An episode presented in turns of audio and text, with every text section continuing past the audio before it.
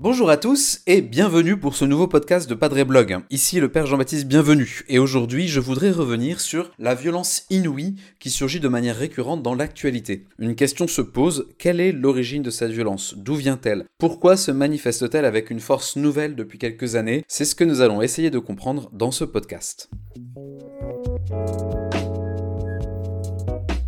Alors souvenez-vous au plus fort de l'épisode des Gilets jaunes. Chaque samedi, pendant des mois, les vitrines des commerces étaient fracassées, les boutiques étaient vandalisées, et puis il y avait ces affrontements critiques où les forces de l'ordre résistaient d'une manière exemplaire au déchaînement de haine dont elles étaient la cible clairement désignée. Mais l'épisode le plus choquant, ce fut la scène terrifiante du saccage de l'Arc de Triomphe à Paris par une tribu de vandales. Choquant bien sûr à cause de la portée du symbole qui était attaqué, mais choquant surtout parce que ces casseurs n'étaient pas issus seulement des factions habituelles de Black Box ou des quartiers familiers de la violence, on y retrouvait aussi des gens ordinairement tout à fait calmes et qui venaient de basculer pour la première fois de leur vie dans une expression radicale de la violence. À cette expression de la violence qui à force de répétition devient presque habituelle, il faut qu'on ajoute les surgissements soudains du terrorisme islamiste. Faut-il préciser que dans la majorité des situations, les auteurs de ces attentats sont de nos citoyens? Ils sont nés en France, ils ont grandi sur les bancs de l'école de la République, ils ont appartenu au club de foot de nos villes, etc. Ils sont comme nous, et pourtant, à un moment, une bascule s'opère qui les conduit à franchir des interdits fondamentaux. Comment cela est-il possible? Quelles sont les raisons de ce phénomène? Ces questions font la trame, j'en parle là rapidement, de l'excellent roman qu'a publié Étienne de Montetti et qui vient de remporter le Grand Prix du roman de l'Académie française.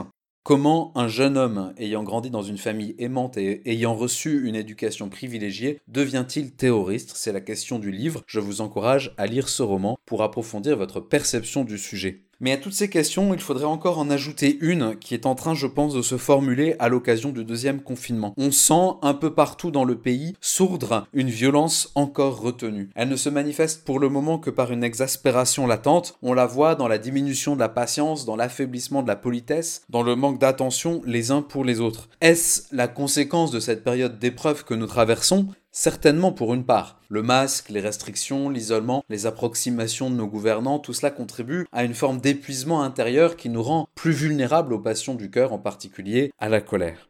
Bref, la violence est partout et bien plus que ce que nous en voyons. La violence est une des trames de la société dans laquelle nous vivons et il faut que nous descendions dans les profondeurs du cœur de l'homme pour en comprendre les raisons profondes. Mon objectif ici n'est pas de proposer une analyse sociologique ou même psychologique de cette thématique. Je voudrais simplement vous partager quelques lumières théologiques que j'ai trouvées la semaine dernière dans un petit opuscule de Joseph Ratzinger publié en 1989. Regardez le Christ. C'est le titre de l'ouvrage. Regardez le Christ, c'est une reprise des méditations que le cardinal, alors préfet de la Congrégation pour la doctrine de la foi, avait proposées lors d'une retraite qu'il prêchait.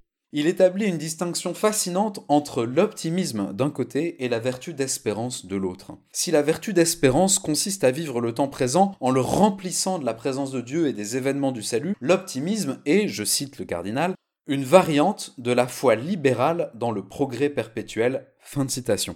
Arrêtons-nous un instant sur cette définition. Le progrès perpétuel, c'est la valeur fondatrice pour toute la civilisation occidentale. C'est un axiome philosophique que l'on peut formuler en disant quelque chose comme ça. La science apportera nécessairement demain la résolution des problèmes d'aujourd'hui. On peut dire aussi, si c'est dur aujourd'hui, ne t'inquiète pas trop, ça ira mieux demain. On peut dire encore, grâce à la science, il n'est rien qui pourra résister définitivement à la puissance de l'esprit humain. Dans le contexte du Covid, si je reformule, ça donne à peu près l'émergence d'un nouveau virus et l'origine d'une crise mondiale, mais pas d'inquiétude, la science finira par trouver une solution. Tout le monde aujourd'hui attend cette solution. Tout le monde aujourd'hui attend le vaccin, comme le peuple juif attendait le Messie. Le vaccin, c'est le salut, c'est la libération, c'est enfin le retour à la vie d'avant.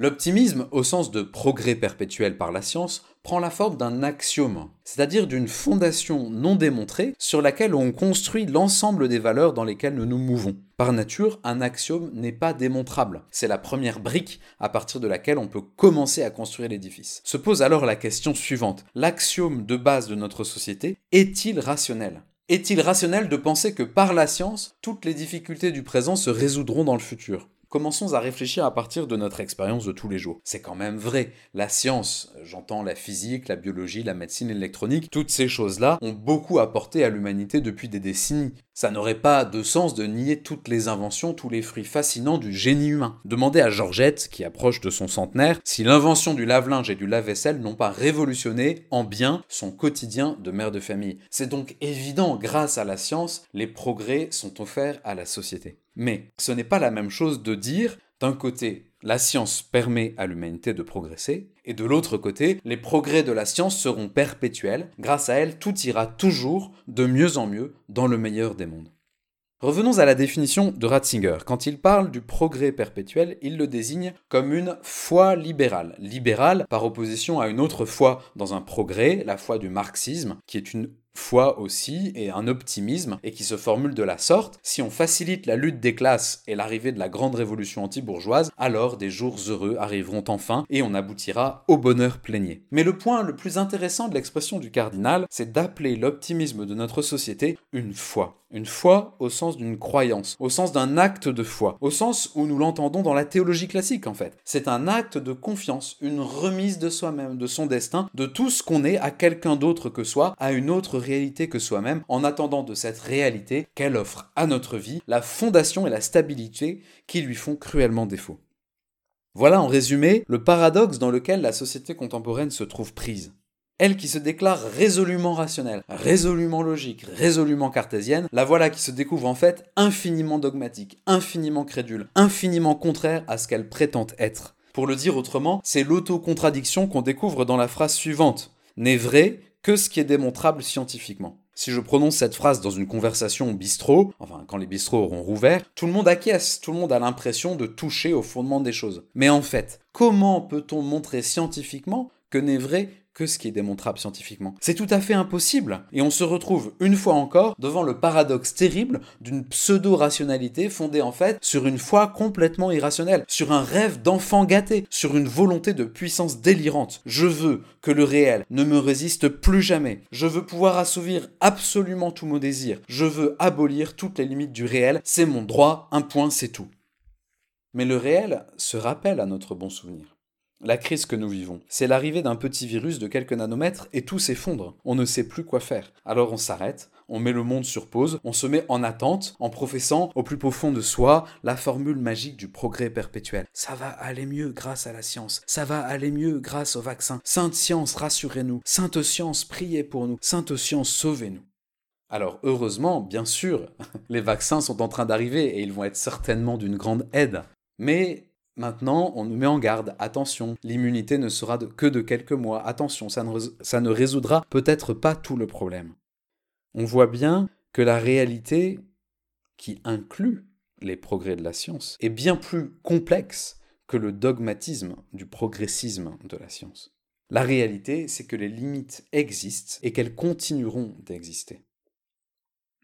L'exploration que je suis en train de faire là du dogme du progressisme que nous professons, que la société professe, nous conduit tout naturellement à comprendre l'origine la plus profonde de la violence qui se déchaîne un peu partout. La violence des anarchistes, la violence des caïds des cités, la violence des terroristes radicalisés, la violence toute simple hein, qui couvre dans le cœur des gens normaux comme vous et moi, la violence de l'impolitesse, la violence des rapports au quotidien, tout cela, en fait, est enraciné dans une rébellion profonde de notre être devant l'échec constaté du système progressiste dans lequel nous avions toujours cru. Toutes ces violences se résument au fond à l'expression d'une déception terrible, la déception de celui qui avait fondé tous ses espoirs dans un rêve et qui se réveille brutalement dans une réalité bien plus dure, bien plus aride, bien plus rugueuse que ce que le dogmatisme arrivait à en dire. C'est la violence d'une désillusion dramatique. C'est la violence du désaveu complet du mensonge que les élites entretiennent pour contenir les masses. C'est la violence d'un caprice. C'est la violence d'une colère d'enfant, la violence d'un enfantillage.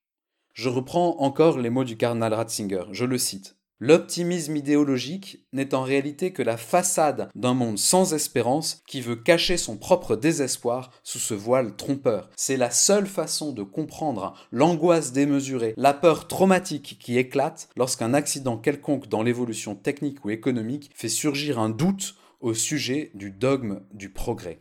Fin de citation. Le cardinal décrivait là des violences sociales qui avaient explosé suite à l'incident de Tchernobyl. Ces mots, aujourd'hui, sont d'une cruelle actualité quand on les rapporte à ce que nous vivons. Alors dans quelques jours, nous fêterons Noël. Noël, c'est l'inverse du dogmatisme. Noël, c'est entrer en relation avec un événement arrivé dans l'histoire des hommes. Et c'est mettre sa foi dans le pauvre enfant de Bethléem. C'est mettre son espérance dans le salut dont il est le signe et la réalisation au cœur de l'histoire des hommes. Mais c'est tellement plus rationnel, tellement plus raisonnable, plus logique que de s'abîmer, que de se vautrer dans la profession de la foi progressiste et scientiste. Je crois que c'est en réalité le seul chemin pour construire, d'abord au fond de son propre cœur, le lieu d'une paix véritable, la seule vraie paix capable d'assumer la rigueur de l'hiver de notre monde, parce que le monde est dur. Un monde qui est en attente de la plénitude de vie et d'amour que seul Dieu pourra nous donner. Voilà, merci à tous d'avoir écouté ce podcast. Continuez à nous poser vos questions sur les réseaux sociaux, abonnez-vous pour ne pas manquer nos prochains contenus, et moi je vous dis à bientôt